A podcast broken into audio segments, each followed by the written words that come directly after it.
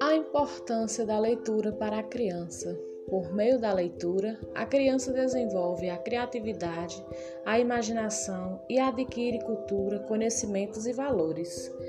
Quem é acostumada com a leitura desde bebezinho se torna muito mais preparado para o estudo, para o trabalho e a vida. Isso quer dizer que o contato com os livros pode mudar o futuro dos seus filhos. Saber ler é a base que sustenta toda a vida em sociedade. Ler inclui, recria, expande, ensina, transforma, constrói e promove cidadania. Quem lê torna-se dono da sua própria história e participa da criação de histórias coletivas.